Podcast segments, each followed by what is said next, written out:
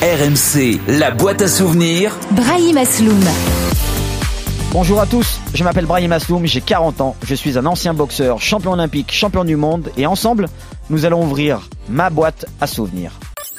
RMC, La boîte à souvenirs. Bienvenue à tous, très heureux de vous retrouver pour un nouveau numéro de la boîte à souvenirs, votre émission durant les fêtes de Noël avec les membres de la Dream Team de 20h à 21h. Aujourd'hui, nous sommes avec Brahim Asloum. Salut Brahim. Salut Durant une heure, nous allons ouvrir ensemble ta boîte à souvenirs, se rappeler tes grands moments de, boxeur, tes cicatrices, euh, ta célébrité hors norme à un moment donné de, ta carrière. Ton, ton boulot est très simple. Face à toi, tu as une boîte, plusieurs papiers glissés à l'intérieur et au fil de notre discussion, tu vas pouvoir les tirer, ces petits papiers. Et puis dessus, il y a inscrit euh, un mot, une date, un moment que tu vas nous raconter évidemment. Comment tu te sens avant euh, d'entamer cette boîte à souvenirs? Bah je me sens assez bien, content de participer à ce jeu et, et euh, de sans doute nous faire connaître un peu plus des auditeurs, donc c'est cool.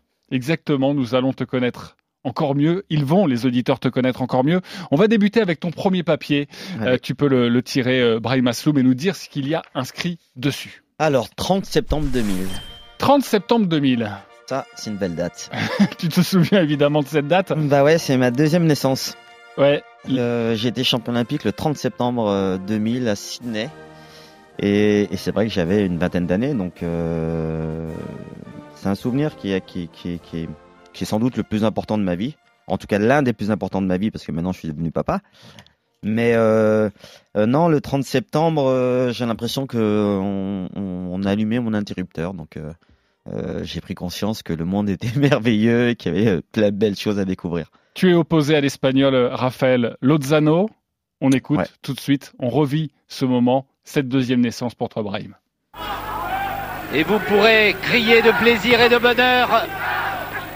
4, 3, 2, 1, 0. Il est champion olympique. Brahim Asloum avec 13 points d'avance. Remarquable au combat. Il a pris sa revanche sur euh, l'Espagnol et il est dans les bras de Dominique Nato.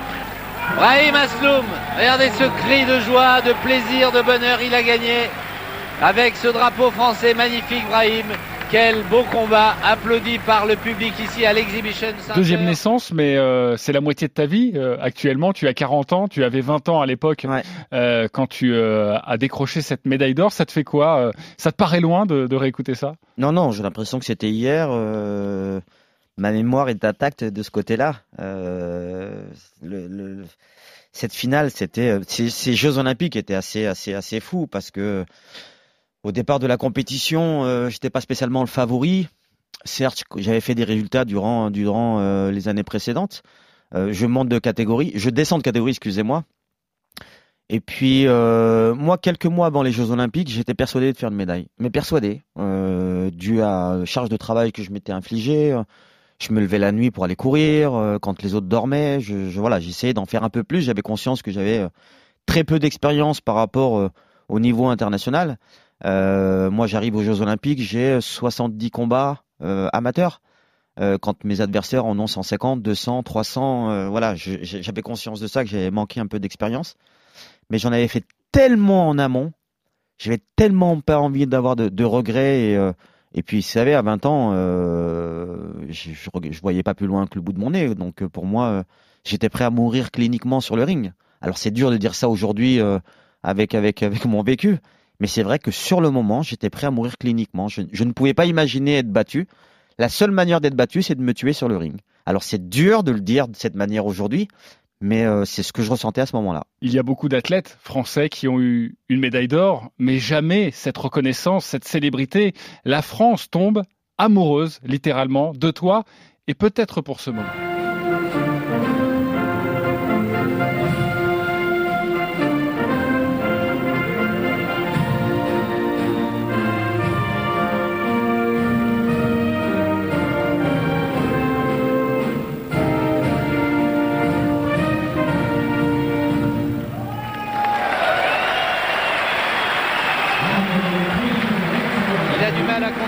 Bonheur et sa joie.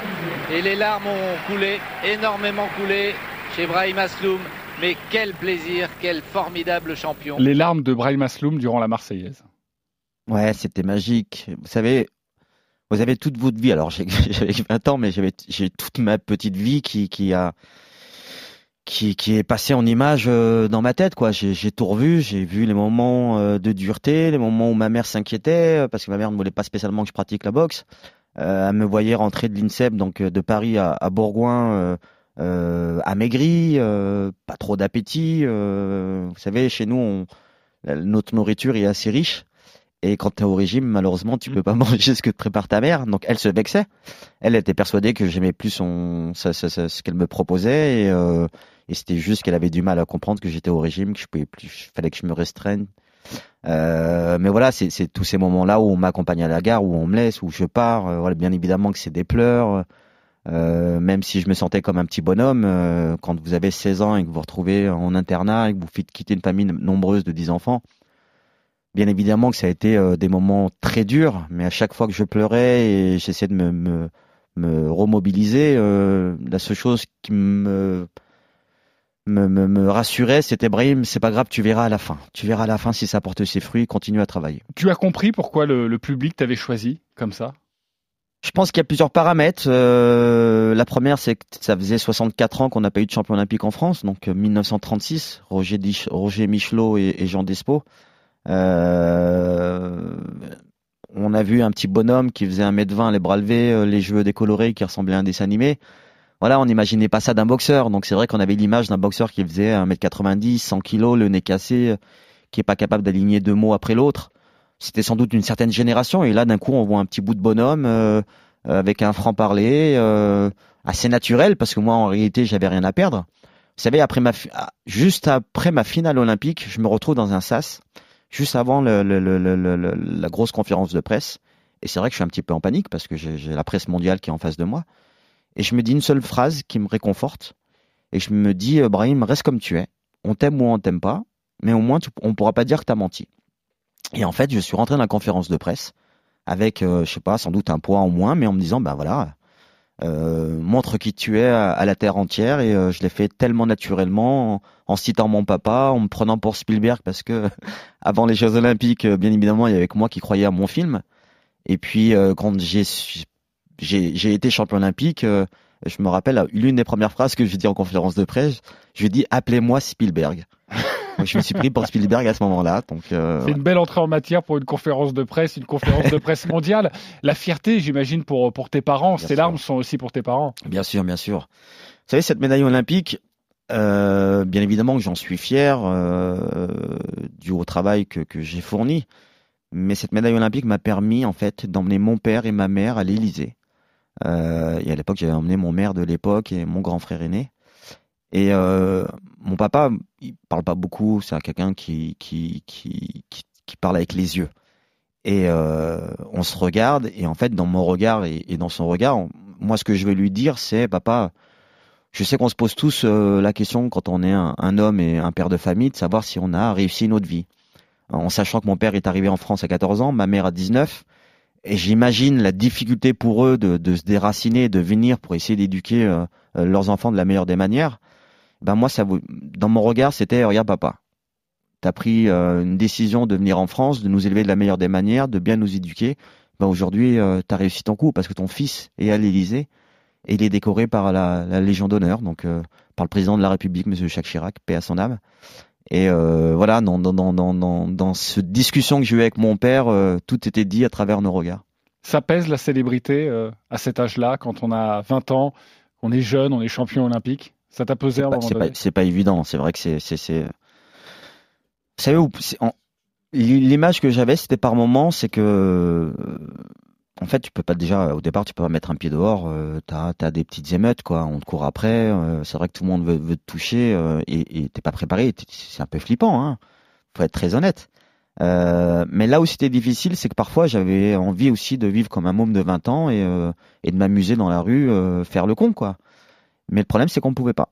Donc, donc voilà, c'était, ben, je me dis, je me, je me suis très vite dit, Brahim, que tu le veuilles ou non, euh, voilà, c'est comme ça. euh, Il y a du bon côté, du moins bon côté, euh, mais il y a plus de bon côté qu'autre chose. Donc on fait avec. Nous sommes allés interroger des proches, des gens que tu as connus durant ta carrière. Dans cette émission, tu vas en découvrir quelques-uns.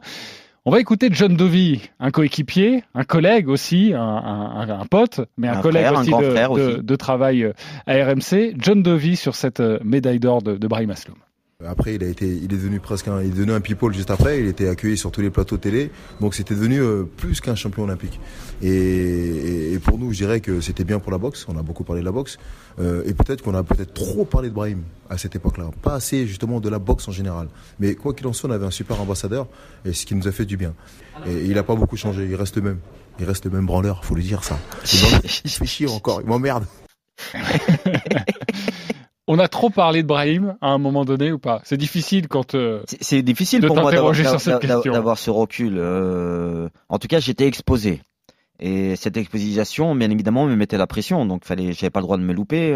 euh, la boxe reposait plus ou moins sur mes épaules. Canapus avait, à l'époque, mon diffuseur avait investi sur moi. Les promoteurs de l'époque, les, les frères Acariès, croyaient dur, dur, dur, dur comme fer euh, sur sur mon potentiel. Et, et bien évidemment que durant ma, ma, ma carrière, voilà, j'ai j'ai eu deux revers en championnat du monde et, et cette pression euh, a joué là-dessus aussi, quoi. Ouais, on en reparlera évidemment de, de cette conquête, de cette quête plutôt pour ces ceintures de, de champion du monde. Euh, T'étais dans la forme de ta vie sur ces Jeux Olympiques? En tout cas, bien évidemment que j'étais en, en grande forme, sinon j'aurais pas pu être champion olympique. Euh, vous savez, celui qui gagne les Jeux olympiques, c'est pas sans doute le meilleur technicien, c'est sans, sans doute celui qui en veut le plus. Alors cette forme de ta vie, ou en tout cas cette rage de vaincre, c'est ton entraîneur de l'époque, Aldo, qui nous en parle, entraîneur de l'équipe de France Cosentino, sur ce Brahim Puncher. À l'INSEP, ça passait inaperçu. Ça me donnait la leçon et tout, ça allait. Mais aux Jeux Olympiques, il était tellement affûté. Tellement affûté, à chaque fois que je fais la leçon, je lui ai dit ben, euh, deux ou trois fois, putain, me faisait mal aux épaules et au coude, tu vois. Ben, mais c'était de l'électricité. Alors du coup, j'ai dit à Dominique, écoute, tu me prends, donne-moi John de vie, je veux bien, moi. Ben, il me fait mal aux épaules. Et c'était vrai, hein. Voilà, tu faisais mal à ton entraîneur, euh, donc il fallait que tu ailles dans une catégorie avec un entraîneur un peu plus baraque pour, pour tes entraînements, quoi. Bah, c'est c'est vrai que euh, Monsieur Aldo Constantino me disait ça. Alors moi, au départ, j'avais l'impression qu'il essayait de me flatter plus qu'autre chose. J'avais du mal à y croire, mais euh, et c'est vrai que durant euh, ces années, euh, il m'en parle encore et j'ai envie de le croire. hein. On va dire que j'étais, j'étais, j'étais, j'avais faim. J'étais persuadé que j'allais faire une médaille. En tout cas, je me sentais potentiellement médaillable. Et au final, ça m'a souri parce qu'il y avait une certaine innocence dans ma boxe et, et je croyais en ce que je faisais. Et le destin a basculé pour Brahim Asloum. Autre papier, tu peux aller piocher dans la boîte à souvenirs pour se rappeler un autre moment de, de ta carrière et de ta vie d'homme. La fille. La fille. Ouais, je sais ce que ça veut dire. Hein. Euh, Mais tous les auditeurs ne sont peut-être pas au vrai. courant. Alors, ce qu'il y a, c'est que, alors je vais, je vais revenir un petit peu au début, c'est que euh, quand je vous dis que ma mère ne voulait pas que je pratique la boxe, elle voulait vraiment pas que je, je, je pratique parce que, parce qu'au sein de ma famille, on m'appelait la fille. Euh, bien évidemment, en famille de 10, 10 enfants, on est huit garçons, deux filles, et euh, mes aînés sont des garçons. Et ma mère, elle voulait absolument une fille quand elle m'a eu. Donc Et, toi, t'arrives le quatrième, il y a déjà trois garçons dans la famille. Exactement. Et euh, je sais pas, ma mère a fait une fixette dessus, euh, m'a chouchouté comme si j'étais une fille. Et c'est vrai que j'étais très fragile. Euh, j'avais des problèmes de respiration, j'avais des, des problèmes de croissance. Euh, j'ai d'ailleurs, euh, pour l'anecdote, j'aurais dû faire à l'époque des piqûres d'hormones de croissance. Et heureusement que ça s'est pas fait parce que c'est dans les années 90 et on a eu le sang contaminé à Lyon d'ailleurs. Donc j'aurais pu euh, mal finir. Et en fait, à la dernière visite, le docteur euh, euh, décide de de pas de pas poursuivre en tout cas d'arrêter les examens et de dire à mes parents le petit commence à grandir donc on peut pas toucher. Et à l'époque, je faisais pour 16 ans, je faisais 1m30 1m42 pour 34 kilos. Donc une petite crevette, c'est vrai que j'étais assez fragile au sein au sein de la maison, moins dehors. Et les frères, ils étaient comment, les grands frères? Ils Bah, étaient... mes, mes frères, ils étaient protecteurs, mais en fait, ce qu'il y a, c'est quand tu viens dans un quartier et qu'il faut, euh, il faut, faut, faut, faut se débrouiller, quoi. Tu, sinon, c'est toi la tête de Turc. Quand t'as 60 mômes ou 100 mômes dans un quartier, euh, si t'as pas un peu de caractère, t'es cuit, quoi. C'est, malheureux, mais c'est un peu, un peu la jungle. Et ce qu'il y a, c'est que mes frères avaient un peu peur pour moi, donc ils voulaient me protéger, donc ils essayaient de m'endurcir à la maison et, et être un peu plus dur avec moi, avec beaucoup de bienveillance, hein. euh. Mais c'est vrai que mon surnom c'était la fille parce qu'à 16 ans, je suis sur les genoux de ma mère, j'adorais qu'elle me gratte le dos. euh. donc voilà, j'avais ce côté euh, très enfantin et euh, et, et, et en fait, avec le recul, j'essaie de me poser la question de pourquoi je suis venu à la boxe. Comment la fille, voilà le, petit surnom qu'on pouvait te donner dans la famille, comment la fille se met à la boxe et, et dit à sa maman qu'il va faire de la boxe? Parce que ta maman, elle voulait te protéger. Non, en fait, comme j'étais très très proche de ma mère, je le suis toujours, mais c'est vrai qu'à l'époque j'étais euh, très proche. Euh, en fait, je fais un deal avec elle, parce qu'avec ma mère, je fonctionnais beaucoup comme ça. Donc c'est il y a plein d'anecdotes, mais je vais en sortir qu'une. Mais euh, le deal, c'était avec ma mère, c'était maman. Si, elle avait conscience que je faisais de la boxe, j'avais commencé la boxe. Donc tout le monde au sein de ma famille pensait que c'était un caprice, que j'allais prendre deux trois marrons et que j'allais arrêter par moi-même. Et tout doucement, on me voit un petit peu résister. Puis un jour, j'interpelle ma mère et je lui dis maman, si je rentre de l'entraînement jamais marqué, t'as pas le droit de m'interdire. Donc le deal, c'était ça, c'était que si je rentrais marqué par un bleu, eh ben, elle avait euh, le droit de me dire, ben, s'arrête la boxe. Donc, au final, j'ai adapté toute ma boxe sur la technique durant euh, mon enfance. Pour et, ne pas prendre de euh, coups. Pour pas prendre de coups et pour pas, pas imposer, pour, en tout cas, pour pas que ma mère me dise, ben, maintenant, t'as plus le droit d'en faire. On a contacté euh, l'un de tes frères, c'est le troisième de la famille. Euh, non, c'est le cinquième, pardonne-moi, c'est Redouane, Ouais. euh, le, ton Juste petit moi. frère. Donc, euh, et il nous parle justement de cette enfance avec Brahim Asloum. Et, et forcément, de Brahim, le, le boxeur, ça a surpris, ça a surpris beaucoup de gens. Alors nous, on était très stricts, mais on avait un père très strict. Et on avait une maman qui, qui jonglait un peu dans les, dans les deux. Elle était autoritaire, mais elle avait beaucoup d'amour. C'est- bizarre, c'est qu'on n'est pas une famille de boxeurs. Mon père a, a pas fait de boxe, a pratiquement pas fait de sport. Je crois qu'il avait fait un peu de foot à l'époque. Il était plus jeune, mais pas dans un club, dans son quartier. Et euh, non, non, on- Brahim, il a, été... euh, il est tombé amoureux de la boxe et il m'a tiré dans ce, dans ce monde-là et que je regrette pas. Au début, je ne voulais pas. Je n'étais pas intéressé et euh, il m'a forcé la main. Et finalement, euh, je suis tombé amoureux à la boxe. Il est parti en équipe de France. Et j'ai dit que moi aussi, je voulais faire la même chose et euh, partir de chez moi et réussir et, euh, et faire un, et devenir un grand champion. C'est un incroyable destin. Tu n'as pas de lien avec la boxe à la base. Tu le Non, disais, non, bon euh, coin Jallieu, petit quartier de, de Champfleury. Euh, on joue au rugby, on joue au foot, mais C'est ça. En fait, ce qu'il y a, c'est que nous, on appartenait à un club, à- un club de jeunes, et c'était le club, club ado Léo Lagrange. Et en fait, on nous offre des places de boxe. Et il y avait un grand de mon quartier qui s'appelait Kader Chaïb, euh, qui était aux portes des championnats de France. C'était un peu la star du quartier. Et euh, on décide, on, donc on nous offre des places et on décide d'y aller. Donc moi, j'y vais avec un de mes frères, le troisième, Mohamed. Et puis, euh, avant le combat principal, je vois un petit jeune de un boxer euh, qui avait 8 ans, euh, qui boxait, qui faisait de la boxe éducative. La boxe éducative, c'est un jeu d'opposition. Donc les coups n'ont pas, de- pas droit d'être portés. C'est vraiment basé que sur la technique. Et là, je le vois virevoltant sur le ring. Je vois une gestuelle magnifique, un style et tout ça. Et je vois plus de 1000 personnes se lever et l'applaudir, le scander son nom et tout. Je fais waouh! Et je regarde mon grand frère et je lui dis demain je m'inscris à la boxe. Et lui spontanément, il me rit au nez, il s'éclate de rire et il me regarde comme ça, il me dit toi boxeur, même pas en rêve. Donc euh, pas plus vexé que ça, hein, mais euh, le lendemain, je décide d'aller euh, d'aller me renseigner. Donc je tombe d'ailleurs sur Kader Chaïb et je lui dis elle est où la salle de boxe? Donc il me l'indique, elle était euh, en ville, donc euh, un peu plus loin de mon quartier, donc il y avait 4-5 km à faire euh, à pied. Et euh, le premier jour, euh, j'ai fait un foot. Ben, c'était la fin de la saison et je me suis retrouvé à faire un foot. Donc j'ai attendu les deux mois et euh, je me suis mis euh, à la boxe en septembre. Je me suis inscrit euh, à l'UNSS, donc euh, à la boxe scolaire. Et puis au bout d'un an, euh, j'étais champion de France scolaire. Donc euh, ça a été assez rapide. Euh, en fait, j'ai retrouvé une deuxième famille dans une salle de boxe. Alors vous allez me dire, euh, quand tu viens d'une famille nombreuse, t'as pas besoin d'une deuxième quand on a famille. neuf frères et sœurs, oui. Mais quand tu n'existes pas vraiment dans ta famille parce que tu es un peu celui qui doit faire rire tout le monde, c'est celui qui est fragile et ainsi de suite. Donc en fait, on me donnait pas de considération. Et quand je suis allé dans cette salle de boxe, en fait, on m'a considéré comme un grand. Tu étais quelqu'un avec euh, les copains de la salle de boxe. Alors tu l'as dit, il y a l'INSEP, il y a ce départ pour Paris, il y a cette équipe de France. Juste avant les Jeux Olympiques, tu intègres cette équipe de France, coéquipier John Dovey, euh, qui est dans une autre catégorie, on en a parlé. Euh, il était comment, euh, Brahim Asloum, euh, en tant que coéquipier? John Dovey doit répondre à cette question. Il y avait toute une team à l'époque et c'était la génération effectivement Sydney 2000 et euh, on n'avait pas eu de médaille au jeu depuis un bout de temps Et effectivement, euh, au sein de cette équipe, Brahim, c'était euh, la petite catégorie, à moins de 40, 48 kilos à l'époque, donc un des plus jeunes aussi. Et, et c'était le plus gros emmerdeur que la Terre puisse porter. il nous faisait chier même si on l'aimait bien. Et ça constituait euh, un, des, un des électrons libres de l'équipe. Alors il y avait, donc, comme dans chaque équipe, il y avait, il y avait les anciens, ceux qui parlaient pas trop, le rigolo, euh, celui, la petite teigne. Et Brahim, il faisait partie de la petite teigne. Donc euh, avec toute la sensibilité qu'on lui connaît. Et, et malgré ça, euh, sur le ring, c'était un vrai lion. C'est ça, Brahim, à cette époque? Oui, oui, oui. petite C'est peigne. c'est- c'est vrai que j'étais celui qui allait taquiner un peu tout le monde et euh, je, dis pas que j'allais, euh, j'aimais bien emmerder les, les, les, les costauds, mais j'allais bien, les- j'aimais bien les tétiller en fait et les pousser un petit peu à bout.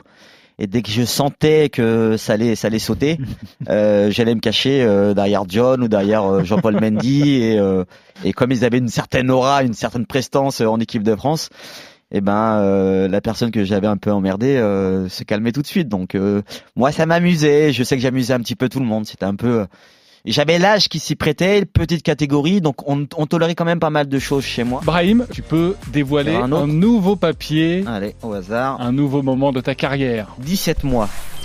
Ah, Ça, 17 mois, c'est euh, d'inactivité quand j'étais champion du monde. On reparlera un peu plus tard de ton titre de champion du monde, mais euh, une fois que tu es champion du monde, pour défendre ton titre, ça devient compliqué. Et tu vas passer 17 mois sans boxer. Ouais. Raconte-nous ça, pourquoi? Bah, c'est sans doute les 17 mois les plus compliqués pour moi et, et les 17 mois qui m'ont fait grandir à, à toute vitesse. Euh, Pour donner un, un ordre et une temporalité, on est juste après ton titre de Ouais, champion du monde, en on est fin on 2007. est fin 2007, euh, le 27 mars 2007, de- je deviens champion du monde au Canet, à la ville du Canet. Et euh, à l'époque, on est d'acheter les droits. Alors c'était là où, les droits télé du football euh, commençaient à exploser. Canal à l'époque avait acheté 720 millions d'euros euh, les droits du football. Et pour ça, ils avaient réduit dans tous les autres sports. Donc tous les autres sports ont, ont, pris un petit peu une claque dans leur budget. Et on arrive à la boxe, donc à Brahim Asloum. Moi, j'avais un contrat d'image avec la chaîne de télé. Et puis après, la chaîne de télévisée, télé avait un contrat avec mon promoteur pour organiser mes événements. Euh, donc je deviens champion du monde et euh, quelques semaines après, euh, quelques mois après, je dois boxer mon challenger officiel. hein. Et puis là, mon diffuseur décide de diviser mes bourses par trois. Donc au départ, quand euh, M. Agariès me dit ça, je ne comprends pas vraiment Ton entraîneur, dit. évidemment, Louis Acariès. Exactement. Et puis, euh, il me dit, ben voilà, il y, a un- il y a un petit couac avec avec la chaîne de télévision. on ils veulent diviser par trois. Qu'est-ce qu'est-ce que tu veux faire? Et toi, tu comprends pas, tu viens de devenir champion du monde. ben, moi, c'est ce que je n'arrivais pas à comprendre et c'est pour ça que ça a été une période assez difficile. Donc moi, le but, c'est pas d'être que champion du monde, c'est d'aller unifier des ceintures et pour ça, il fallait des budgets. Parce que quand vous êtes champion et que vous voulez euh, affronter un autre champion du monde dans une autre fédération, c'est un aspect financier qui va qui va primer. Euh, le champion en face, euh, il a une chance de, de, de perdre sa ceinture. Et pour ça, on, on monnaie parce que c'est là où ça devient intéressant pour un athlète. Il fait tout le travail pour être champion du monde. Et quand il est champion du monde, sa vraie valeur, c'est sa, ceinture. Donc bien évidemment qu'il nous fallait du budget pour ça. Et à ce moment-là, je me dis, mais Brahim, t'as pas fait tout ça dans ta vie en sachant d'où je pars, avec la dureté que je m'étais infligée. Alors bien évidemment qu'on regarde que les bons côtés quand t'es champion. Mais je peux vous dire que c'est euh, des, des, des, des, des- points de suture, c'est du sang, c'est des dents en moins, c'est des nappes en percées, c'est des mains cassées, c'est tu dors boxe, tu manges boxe, tu tu, tu fais tout boxe quoi. Donc c'est une partie de ma vie qui est consacrée qu'à ça et en sachant que je suis pas un garçon qui triche. Et d'un coup on te dit bah non ces perspectives elles n'existeront plus. Et à ce moment-là sincèrement je me gratte la tête et je me dis mais c'est pas normal mais non euh, il y a, un truc faut que j'arrive à comprendre donc j'essaye de, de prendre contact directement avec les responsables de Canal à l'époque euh, et personne veut me donner l'heure. Donc j'insiste et je leur demande, je dis peu importe la, décision que vous allez prendre, mais venez, on se met autour d'une table et au moins on, on- on voit ce qu'il en ressort, par respect vis-à-vis de moi, où j'ai mis ma vie pour faire en sorte que Canal a son nouveau champion du monde. Vous pouvez pas me laisser comme ça sans, sans rien me dire. Et puis j'ai vraiment pas de nouvelles et à un moment donné je lui dis bon, euh, vous savez, il y a un truc que j'aime pas, c'est qu'on décide pour moi. Moi, il n'y avait pas de raison que j'aille voir un autre promoteur et, je savais que c'est un business dans, ce monde, monde sportif et j'avais pas envie euh, qu'on me prenne comme un, bout de chiffon. 17 mois après ton titre de champion du monde, c'est la boxe professionnelle évidemment. Tu organises donc un, tournoi, un combat plutôt le 27 avril 2009. Euh, explique-nous euh, l'idée du, du pay-per-view, ça se fait énormément maintenant. À l'époque, c'est un peu plus rare et surtout pour un boxeur français, ça marche pas tellement. Oui, oui, non, mais c'est clair que c'était. euh, en tout cas, il y avait un problème à ce moment-là. Et ma réflexion, c'était de dire parce que euh, faut savoir que quand j'ai fait mon premier championnat du monde, j'ai allumé 2 millions et demi de décodeurs sur 5 possibles. Donc c'est des records au MPG. Euh, on donnait pas à Sloom ce qu'on donnait au football. Et pourtant, tout seul, j'arrivais à, à faire un, un audimat euh, très important. Ma moyenne, c'était un million de téléspectateurs. Donc, euh, donc moi, je voulais démontrer à mon ancien diffuseur que j'étais capable euh, de générer à travers à travers euh, mon nom et, et- mes performances sportives. Donc on a décidé de faire une, somme symbolique déjà pour payer les frais et on a fait 3,80 Et il s'avère que une heure avant le combat, il y a 175 000 personnes qui, qui veulent se connecter. Les serveurs sautent, donc pas de super bonne qualité. Et puis le combat, je le fais quand même, mais malheureusement, j'ai pas l'impact. En tout cas, j'arrive pas à faire résonner l'impact que, euh, que ça aurait pu faire. Et, et si, si ça avait marché, sincèrement, j'aurais peut-être pas arrêté. 6 septembre 2009, tu n'as que 30 ans, c'est très jeune, tu décides d'arrêter ta carrière. Un mot de sport maintenant. Le boxeur Brahim Asloum jette l'éponge, champion olympique en 2000, mais aussi ceinture mondiale mi-mouche WBA en 2007. Le Bergavien, âgé de 30 ans maintenant, a annoncé hier qu'il mettait un terme à sa carrière, faute d'avoir trouvé un diffuseur depuis plus d'un an. T'as volé quelque part cette fin de carrière? Moi, on m'a enlevé 5 ans, 5 ans de rêve. Mais ça, je le sais, et j'ai fait une croix dessus. Euh, c'est là où je me trouve fort, si je peux me permettre, c'est que quand je décide de quelque chose, eh ben, je m'y tiens et j'ai pas de regrets. Et malgré cet arrêt euh, brutal de, de carrière, ton entraîneur historique, Louis Acariès, a quelque chose à dire. Oui, très, très fier même, voilà. Peut-être on a oublié de dire quelque chose. Après sa carrière, euh, je l'ai, je l'ai conseillé, intimé de retourner à l'école. Il m'a écouté, il l'a fait. Quand il passe tous ces, ces, ces choses de la vie, tous ces, ces faits, par exemple, et qu'il réussit, comment vous voulez pas être fier? Il est important hein, dans ta vie. Ah, Louis, vous savez, il y a, il y a- il y a- j'ai deux ou trois personnes qui ont été, euh, qui sont mes mentors et qui ont été des, des- des- des personnes extrêmement importantes. Euh, bien évidemment Louis Acariès en, fait partie et euh, c'est quelqu'un qui m'a pris comme, comme, comme son fils et euh, avec tout le respect que j'ai pour mon père parce que j'en ai qu'un, c'est vrai que c'est mon deuxième papa. Il a été bien bien avec moi, il a essayé de me faire grandir aussi bien sur le ring, mais en réalité il a mis plus d'énergie encore pour me faire grandir en tant qu'homme.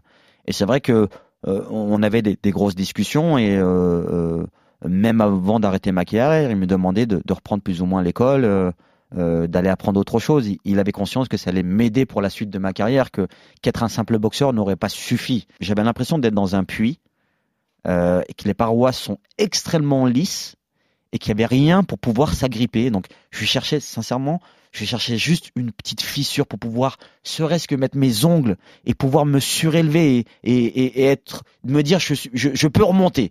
Mais le problème c'est que je me disais mais waouh comment on fait pour repartir? Alors j'ai un respect moi aujourd'hui pour tous les gens qui se sont cassés la gueule et qui sont arrivés à repartir dans leur vie, peu importe dans quel domaine, hein. parce que c'est ce qu'il y a de plus dur sans doute. Ce que m'a dit Louis euh, n'est pas tombé dans l'oreille d'un sourd. Et, c'est vrai que ce qui m'a aidé aussi, c'était que de voir ma maman à 42 ans reprendre l'école, parce qu'à l'école on l'embrouillait euh, quand il fallait faire les devoirs ou les conseils de classe. Ma mère elle comprenait pas tout, hein. et donc elle a repris l'école, principalement le français, pour pouvoir surveiller nos devoirs. Et c'est vrai que quand euh, j'ai eu cette réflexion, je me dis, hein, si tu dois faire quelque chose, Brahim, tout de suite, ben pourquoi pas aller reprendre l'école. Donc c'est là où j'ai entamé un master droit économie du sport. Donc je me retrouve à la Sorbonne, moi qui quittais l'école euh, et que j'ai fait un BEP électrotechnique euh, euh, parce que j'étais en équipe de France et ma perspective c'était les jeux et d'être un champion. C'est vrai que les études c'était pas ce qui me passionnait le plus. Et euh, bien évidemment, quand vous vous retrouvez sur le banc de l'école le premier jour, t'es champion olympique, t'es champion du monde, tu gagnes de l'argent euh, et d'un coup tu te retrouves euh, là, euh, ce qui n'était pas prévu quoi. Et en même temps, c'est la plus belle chose que j'ai faite parce que ça m'a permis de me baigner dans autre chose, de recôtoyer d'autres personnes, de m'intéresser du sport de l'extérieur et, plus avec des un regard d'athlète. Et là, ça m'a permis euh, ben, de, de m'évader, euh, de croire en moi et, et de me dé- et de me démontrer à moi-même que j'étais capable de faire aussi autre chose que d'être un boxeur. Quoi. La boîte à souvenirs avec Brahim Asloum continue sur RMC. Brahim, un nouveau papier dans cette émission avec toi. Alors, Palais des Sports. Palais des Sports, euh, Palais des Sports de Versailles, ça a été mon premier combat. Alors je sais pas si c'est ça, mais c'était le premier combat le 29 janvier 2001. Après ton titre de champion olympique Ouais. en 2000 à Sydney, tu passes professionnel en janvier 2001 et tes trois premiers combats se déroulent au, au Palais des Sports. Euh, tu vas d'ailleurs signer euh, trois victoires. Passer professionnel, c'était obligatoire, c'était un véritable souhait ou tu aurais pu rester amateur? J'aurais pu arrêter la boxe après les Jeux Olympiques. En tout cas, ça m'a titillé. Euh, je pense que j'avais fait le tour dans le rang olympique. Vous savez, quand vous faites 4 ans, vous faites vraiment un, cycle entier. Euh, je me revoyais pas refaire 4 ans, en fait. Et la seule condition, en fait, pour passer professionnel, c'était de passer professionnel dans les meilleures conditions. Et quand je suis champion olympique, champion olympique, j'ai des offres du monde entier. Vraiment, des, plus gros promoteurs à travers le monde, que ce soit des Américains, les Allemands, les Anglais. euh. Et puis, les derniers qui sont venus à moi, au final, c'est les Français, c'est donc c'est les frères Acariès. Et ma réflexion, c'était, je préfère être le numéro un chez moi qu'être le numéro 2 à l'étranger. Et c'est là où on rentre en contact avec les frères Acariès, on met plusieurs mois de discussion. Et avant de parler d'argent, j'avais envie qu'ils sachent qui est Brahim Asloum. Donc, euh. et à table, en fait, parce que Louis Acariès nous rejoint pour le dessert, et à travers ces questions qu'il me posait, ça me plaisait, ça me titillait. Je sais pas ce qui s'est passé, c'est qu'à la fin du, du déjeuner, je me lève et je dis à Michel Acariès, je regarde, et ben je dis si c'est pas euh, votre frère qui s'occupe de moi, je signe pas avec vous. Je sais pas ce qui m'a pris, au feeling. Et Louis a été euh, l'une des plus belles rencontres de ma vie, ouais. Louis Acariès se souvient évidemment de, de cette rencontre. C'est la première fois que je prenais un amateur pour le faire passer professionnel et en faire un champion. Moi, je me suis toujours occupé de professionnel, quelque part. Et puis, lorsqu'il est venu euh, à la maison, il avait que 20 ans. Et ses parents me, me l'ont laissé, avec euh, Muriel, ma femme, qui s'occupait de lui aussi, euh, comme si c'était une adoption. hein. Donc, euh, on a fait avec. puis voilà. Et puis, c'était une belle aventure parce que, voilà, maintenant, c'est un, un homme... euh, Si c'est ton deuxième papa, lui, il te considère comme son fils. hein. Oui, non, j'en ai conscience et ça me va. Euh, mais pour l'anecdote, en fait, quand je, je valide au fond de moi que c'est Louis Acariès qui doit s'occuper de moi, je lui demande une condition. Je lui dis par contre, j'ai besoin que tu descendes à Bourgoin-Jallieu, au sein de ma famille, euh, que tu rencontres ma famille. Donc, ok, tu as vu qui j'étais. Maintenant, pour être encore plus sûr de qui je suis, va voir ma famille, tu sauras réellement qui t'as en face de toi. Et en fait, ce qu'il y a, c'est que j'avais besoin que ma mère aussi, pour la rassurer, me valide aussi mon choix. Parce que je savais que j'allais encore continuer à vivre à Paris, dans un monde professionnel et dans ma famille, on connaissait rien à la boxe, encore plus, encore moins dans le monde professionnel. Donc j'avais besoin de la rassurer. Et en fait, on, donc Louis Mi- Myriel Acariès descendent à Bourgoin-Jallieu. Donc ma mère leur, prépare un repas, on est à la maison et tout ça. Et, euh, et en fait, au moment où je dois raccompagner Louis à l'hôtel, ma mère me regarde et elle m'a fait un signe de la tête en approuvant en fait mon choix. Et c'est à partir de là que je savais que euh, j'allais réellement euh, vivre une aventure euh, dans le monde professionnel avec Louis et Michel Acariès. Cette aventure dans la boxe professionnelle, on en parle maintenant dans la boîte à souvenirs avec euh, des papiers. Brahim, je te laisse tirer euh, Allez, un nouveau papier dans cette boîte à souvenirs. il reste que deux, hein Para et Narvarez. Ouais, ce sont tes deux adversaires pour tes deux premières tentatives de, de Ouais. championnat du monde des poids mouches. On est en 2005. Tu es euh, champion olympique depuis 5 ans. Euh, depuis 4 ans, tu es dans la boxe professionnelle. Euh, c'est dur à gérer de perdre justement dans cette boxe professionnelle et de ne pas être champion du monde pour quelqu'un qui, qui a ce statut et cette image de vainqueur? Au départ, quand parce que je suis challenger officiel dans les quatre fédérations. Et en réalité, j'ai le choix. Louis Acariès et Michel Acariès me font comprendre que tu as le choix de choisir parmi un des quatre champions. Et comme je suis un peu tête de con par moment et, et je vais pas dire prétentieux, mais euh, je dis à Louis Acariès, c'est qui le meilleur des quatre? Et je pense que lui imaginait que j'allais pas choisir euh, le nom qu'elle allait me donner. Eux me dirigeaient sur un autre boxeur. hein. Et il me dit euh, le meilleur des quatre, euh, c'est euh, Para. Et je dis bah c'est lui que je veux. Ma plus grosse erreur, j'ai fait abstraction de la défaite. Ça faisait plusieurs années que j'étais invaincu. J'ai accepté d'être que ça soit dur, mais j'allais gagner. Et au premier coup de poing sur le ring, et ben en fait je me rends compte que euh, c'est pas la même puissance que j'ai pu avoir sur tous les autres adversaires. Et là je me rends compte que pour être champion du monde, la dernière marche est un tout petit peu plus haute que les autres, mais suffisamment pour trébucher. Donc premier coup de poing que je prends, je me dis putain Brahim fais attention parce que là ça va être chaud. Et pendant le combat, je prends conscience que je vais être dans la merde quand même, que ça va être dur, Mais je me dis pas que je vais perdre, je me dis juste que ça va être extrêmement dur. On arrive au deuxième round. Au deuxième round, je sais pas ce qui s'est passé parce que, en fait, j'ai les mains super hautes. Et en fait, je crois qu'il a vu quelque chose dans mes yeux. Il a vu que j'ai douté à un moment donné. En fait, sincèrement, je ne vois pas d'autre explication. Donc, maintenant, c'est moi qui imagine ça. Mais je vois qu'il voit une faille chez moi et il l'exploite à merveille. J'en prends une à la pointe du menton, une autre sur le haut du crâne, un gros crochet euh, sur le haut du crâne. Je tombe à la renverse, je me retrouve sur les fesses. C'était la première fois de ma vie j'allais sur les fesses. On est à Bercy, hein. Il y a 15 000 personnes. Je remplis Bercy. Et j'avais conscience que, voilà, euh, tous les gens qui ont parlé en ma faveur durant toutes ces années, eh ben, on arrive au jour J, quoi. C'est, j'ai pas à les décevoir. Les gens se sont mouillés, à moi d'être à la hauteur. Et là, je me relève tout de suite parce que je fais une roulade. La seule chose que je, ma hantise, moi, par exemple, dans la boxe, c'était, euh, j'ai deux hantises. La première, c'est de me faire mettre KO. Pour moi, c'est une, honte absolue. Pour moi, perso, hein, je dis pas que ça l'est la réalité. Et la deuxième, c'était, c'était de, de, de, de pas pouvoir toucher mon adversaire. Ça, c'est mes deux grosses angoisses quand je monte sur un ring. Donc, je tombe et je sens que je, je suis un peu dans le gaz, je tangue. Et je me dis, bon, bah, et je me parle, et je me dis, Brahim, putain, monte les, pardon, mais monte les mains. Euh, t'es pas bien, faut récupérer, là, faut récupérer. Et il reste une minute trente de combat. Et le mec s'acharne sur moi. Et la seule chose que je fais, c'est que je monte les mains, je me dis, Brahim, laisse passer l'orage. Attends, attends, attends, attends. Et je vois, parce qu'une minute trente, sincèrement, c'est extrêmement long, hein, et surtout quand vous vous faites euh, rouer de coups. Et j'attends juste à un moment donné un- une ouverture pour pouvoir déclencher un gros coup. Et, et là, j'y croyais, quoi. Je le touche de plein fouet, mais le mec bouche à peine. Le gong sonne, j'arrive dans le coin, et j'entends tout ce que me dit Monsieur Acariès. Tout, tout, tout.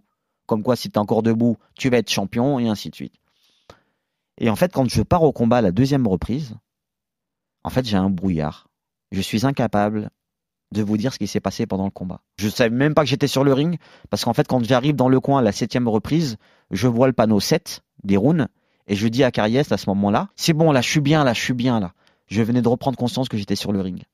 Donc j'ai eu entre la deuxième reprise et la septième reprise un brouillard. Je, je sais pas qui a donné des coups, ce que j'ai fait, ce que j'ai pas fait. Mais je prends conscience à la septième, mais j'y crois toujours. Mais j'étais déjà un petit peu euh, esquinté physiquement. Euh, euh, J'avais plus l'énergie réellement pour, faire renverser la, situation. Je m'incline et c'est là où la première fois, parce que je pensais pas le faire dans ma carrière, eh ben j'ai levé la bras de mon adversaire et je lui dis en anglais, je lui dis aujourd'hui c'est toi le meilleur, aujourd'hui. Et en fait derrière ça, je fais cinq mois de dépression. Moi certes j'avais perdu, mais tous ceux qui ont qui se sont avancés, eh ben je les ai mis euh, dans, dans, dans, dans une mauvaise situation. Donc voilà, il m'a fallu euh, cinq mois pour récupérer et, et savoir repartir. Et pour repartir, et, et pourquoi tu reprends un, un, un mec qui est invaincu encore une fois? Parce que je peux pas me je peux, je pas me cacher euh, derrière quoi que ce soit. Euh, euh, quand tu commences une carrière, que tu as des combats qui sont euh, faits pour que tu progresses, c'est une chose. Mais à un moment donné, quand tu as le niveau mondial, t'es obligé de... En fait, je ne pouvais pas imaginer pas être champion devant le meilleur du moment. Et c'est vrai que le deuxième que je prends, c'est Omar Narvarez, un Argentin qui a aujourd'hui, qui a un record, qui a plus de 20 ou 30 championnats du monde à son actif. Moi, j'ai 26 combats professionnels. Le mec a autant de championnats du monde gagnés que moi de nombre de combats professionnels. Donc, pour vous dire la terreur que j'avais, il avait, euh, c'est simple, c'était pratiquement impossible de le toucher. Il avait une, science de sa boxe qui était euh, super évoluée, quoi. Et mon malheur dans tout ça, c'est qu'en France, on connaissait pas les champions de ma catégorie, donc euh, c'était pas des grands noms de la boxe, mais qui étaient, euh, qui étaient des phénomènes, quoi. Ouais, exactement. Et donc tu perds ces, ces deux chances de, de, de championnat du monde. Euh, on va écouter euh, Charles Bietri, euh, que tu as très bien connu évidemment, que tu as connu ensuite dans ta reconversion, spécialiste de boxe, journaliste, euh, qui nous parle de Brahim le, le boxeur. C'était qui Brahim? Euh, Brahim, pour moi, c'est ce que j'appellerais un vrai boxeur. C'est-à-dire quelqu'un qui donne une bonne image de la boxe. Parce que c'est un garçon euh, adroit, agile, intelligent, qui préfère donner des coups plutôt qu'on prendre. Bon, ce qui est assez logique dans le monde de la boxe, mais ce qui n'est pas si fréquent. Euh, et qui faisait preuve euh, d'une énorme intelligence sur le ring. Aussi bien quand il était amateur, ou alors où, on pense souvent à distribuer des coups euh, plutôt qu'à faire du sport, je dirais, que, que chez les professionnels. C'est toujours ça qui m'a qui m'a plu en lui. Si les enfants, plutôt mes petits enfants, euh, avaient envie de faire de la boxe, j'aimerais qu'ils fassent quelque chose qui ressemble à Brahim. c'est gentil. le puncher et l'élégance de, de Brahim Asloum avec un nouveau papier dans la boîte à souvenirs avec toi sur RMC. C'est quoi la date? Ouais, la date c'est le 8 décembre 2007. Enfin champion du monde. C'est ça. Brahim Asloum, tu as décidé de descendre de catégorie pour gagner. Ça se passe au Canet. Tu gagnes au point face à l'Argentin Juan Carlos Rebeco. Et qui, sept ans après, continue de nous faire rêver. Il a bien digéré ces deux revers face à Parral Narvaez. Riche en enseignements pour lui. Ces deux revers lui ont permis de se construire et de devenir champion du monde. Bravo, un grand bravo à Brahim Asloum, ce petit bonhomme est grand, très très grand. Ce soir, il rentre dans l'histoire, il devient le premier Français, champion olympique et champion du monde. Bravo Quelle consécration Ouais, quel parcours.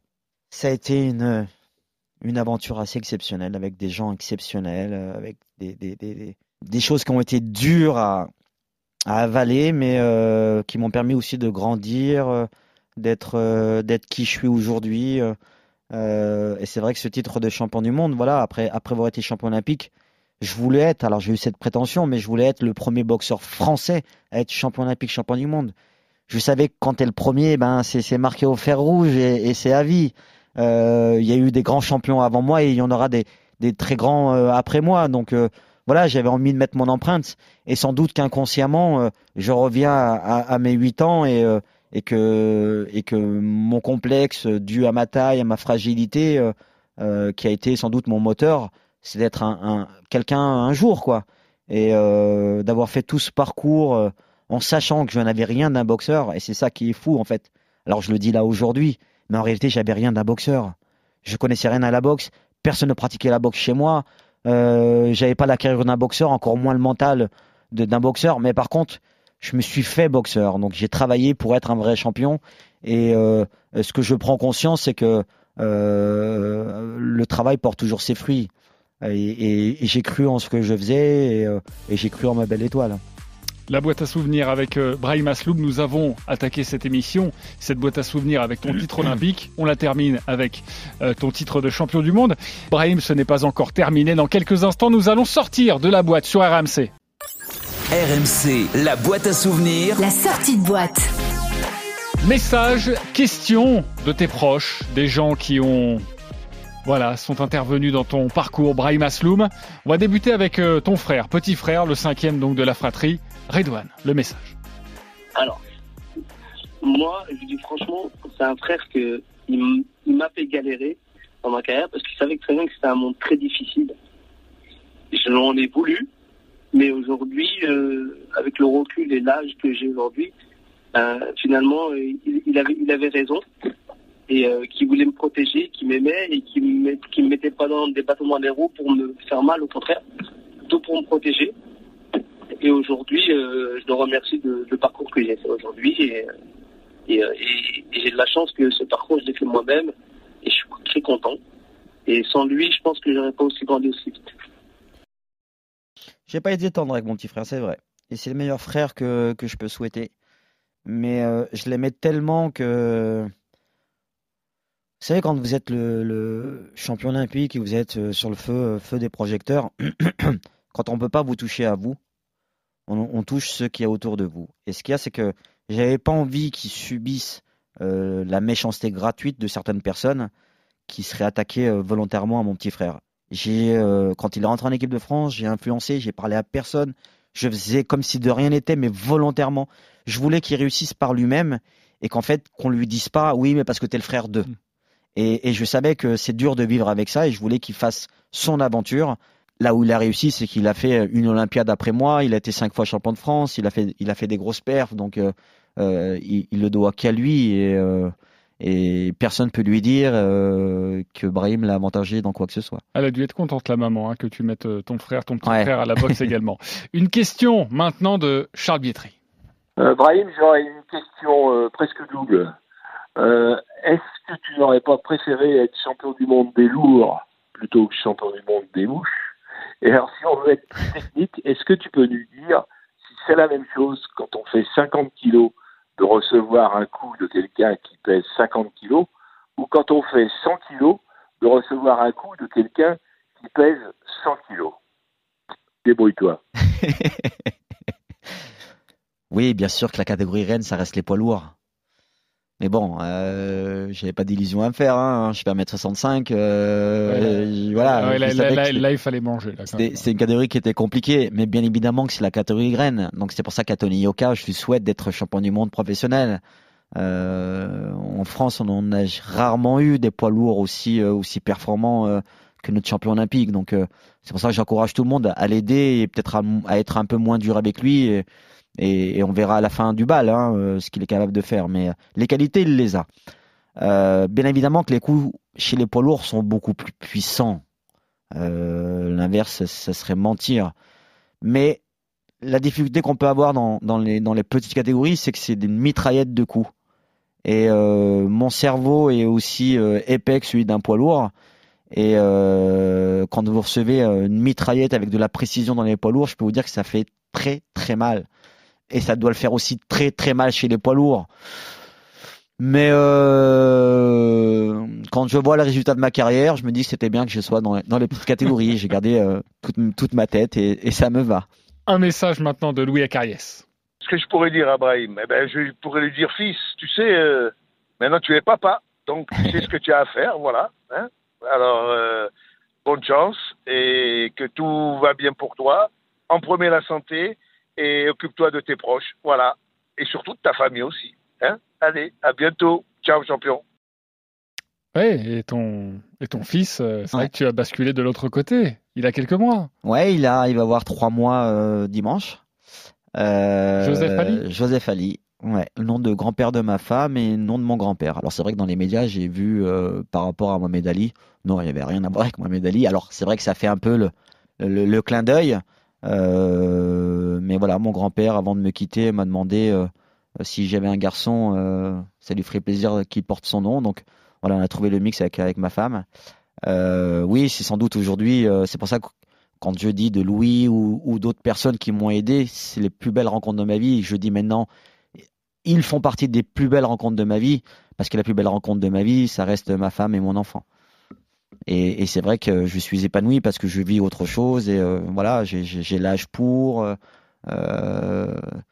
quand je rentre à la maison et que je bois ce bout, euh, ça y est, je suis apaisé quoi. Il n'y a, plus rien qui. qui je pouvais pas le faire en pleine carrière et, euh, Et sans doute que j'avais avais besoin de ça. J'espère lui donner aussi les la- la valeurs moitié idéale, parents parce qu'il faut la trouver, la moitié. et plus mon, Euh, mon bagage à moi perso quoi. et Donc, je suis euh, content d'avoir J'ai trouvé hâte qui qu'il grandisse, j'ai hâte de lui, apprendre des choses. Mais, euh, c'est vrai que dans une carrière, j'espère que, euh, euh, si j'avais eu un enfant, en fait, son papa j'aurais pas pu m'envoyer quatre mois à l'étranger pour me préparer. ce que je me souhaite en réalité. Ouais, Parce que je sais que j'aurais négligé ou ne euh, que ma vie de famille ou ma carrière. avec ton euh, enfant, c'est pareil. et quand t'es sportif, faut Euh, être un petit John peu là, copain de l'équipe de France, il a une petite euh, question. La carrière, c'était c'était l'instant présent Il et, et je me souhaitais d'avoir une, qu'il famille, en tout cas de la fonder ma propre Alors, famille. est-ce qu'il serait prêt à, à refaire un comeback?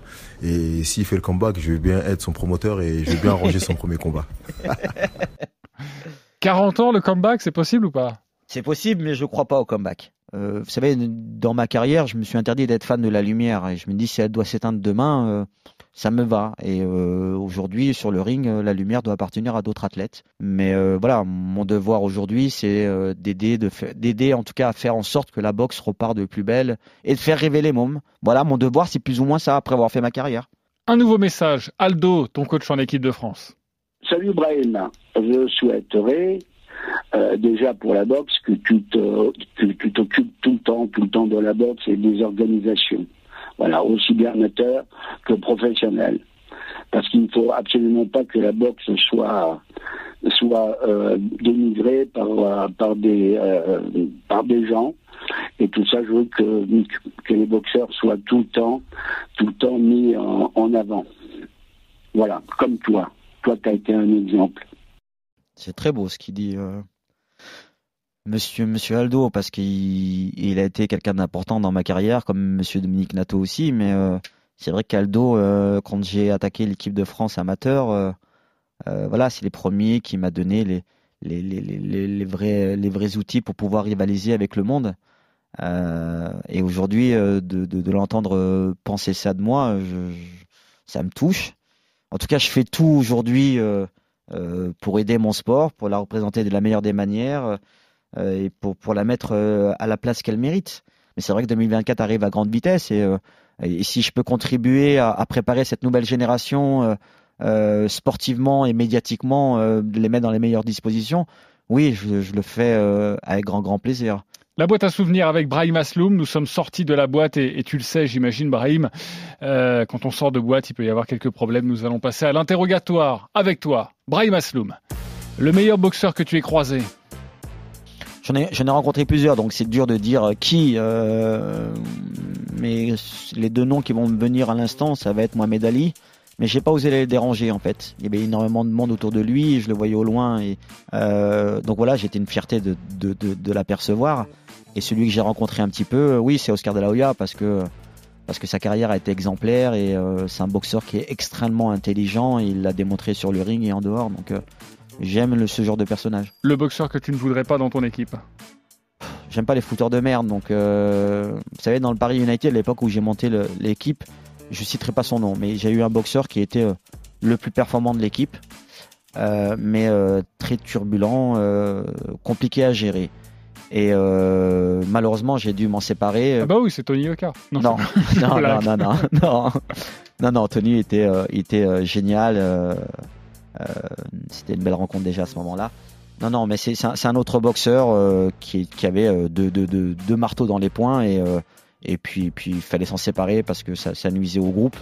Mais en même temps, c'est comme ça que j'ai appris euh, qu'une équipe, ça se gère aussi euh, dans son ensemble et euh, euh, faut faire attention. Le plus gros frappeur que tu connaisses. Le plus gros frappeur que je connaisse, que avec qui j'ai mis les gants ou euh, Pas forcément. Pas forcément. Euh, ouais, c'est Mike Tyson. Pour moi, ça a été. euh, c'est le premier boxeur euh, qui m'a fait rêver à travers son punch et, et sa fougue sur le ring. Quoi. La salle où tu aurais rêvé de combattre. Hmm, Il y en a plusieurs, mais euh, euh, ouais, le Madison Square Garden à New York parce que c'est la mecque de la boxe. Vegas parce que parce que c'est Vegas aussi. euh, mais j'aurais aimé faire ça aussi dans un stade de foot en France, par exemple. Ouais, moi je pensais à la Halle Carpentier, mais visiblement c'était pas ça. Non, c'était pas Le ça. combat que tu rêves d'organiser. Le combat que je rêve d'organiser. On, on est dans le du dream, hein, on est d'accord? Ouais, ouais, bien sûr. Euh, ça serait le championnat du monde de, de Tony Yoka. C'est possible ça? Je sais pas si c'est possible, la vie elle, elle est longue. En tout cas, Tony est, est bien entouré, en tout cas, et a, a déjà des personnes autour de lui, donc euh, j'aurais pas la prétention de les remplacer. D'organiser euh, euh, le combat du, du prochain qui prendrait ma relève, c'est, pour moi, c'est ce qu'il y a de plus beau. C'est, le max, là. hein. La dernière fois que tu as pleuré, Brahim? La naissance de mon bébé. Et ton plus beau moment d'antenne? Ah, J'en vis tellement en ce moment avec, euh, avec les poids lourds qu'on commente sur, sur nos chaînes, sincèrement. euh, les, tous les combats de Joshua, on a la chance de les commenter dans des lieux, dans des confrontations assez incroyables. Ça et les Jeux Olympiques de Rio, c'est mes, mes, mes, mes euh, mes commentaires les, les, les plus forts que, que j'ai. Nous, on a retrouvé quelque, cho- quelque chose lors des Jeux Olympiques de Rio, justement, où tu as un coup de gueule à faire passer par rapport à un sport très contesté, même si l'équipe de France a eu des médailles, et on le sent, tu as les boules. Brahim Asloum. Là, il y a six médailles, c'est le moment où il faut que je l'ouvre. Voilà. Donc je dis honnêtement, arrêtez de nous foutre de notre gueule. Voilà. C'est des mômes qui sont déjà discriminés du lieu, socialement. Ils, s'en plaignent pas. Moi, je me plains pas. hein. Mais par contre, quand j'ai un, un, un palier, un ascenseur, laisse-moi le prendre. J'en ai marre qu'ils sentent la piste, cet ascenseur. Merci beaucoup, Brahim. Merci à vous. C'était un plaisir. Demain, Lionel Charbonnier, champion du monde 98, ouvrira à son tour la boîte à souvenirs à partir de 20h sur RMC. Un grand merci à toute l'équipe qui a travaillé sur cette émission. Pierre Amiche, le producteur, Suzanne Folly à la réalisation et Nicolas Pelletier, notre journaliste. Brahim, tu as commencé cette émission. Je vais te laisser la terminer et parler à nos auditeurs. C'est à toi. Merci d'avoir été avec nous. Merci à vous. Je vous souhaite tous de passer d'excellentes fêtes de fin d'année. Ça a été un plaisir de, de partager avec vous euh, ces moments qui ont été chers dans ma vie, qui ont été euh, importants. Et euh, je vous souhaite le meilleur euh, pour vous, vos enfants, vos proches. Et que Dieu vous bénisse. RMC, La boîte à souvenirs.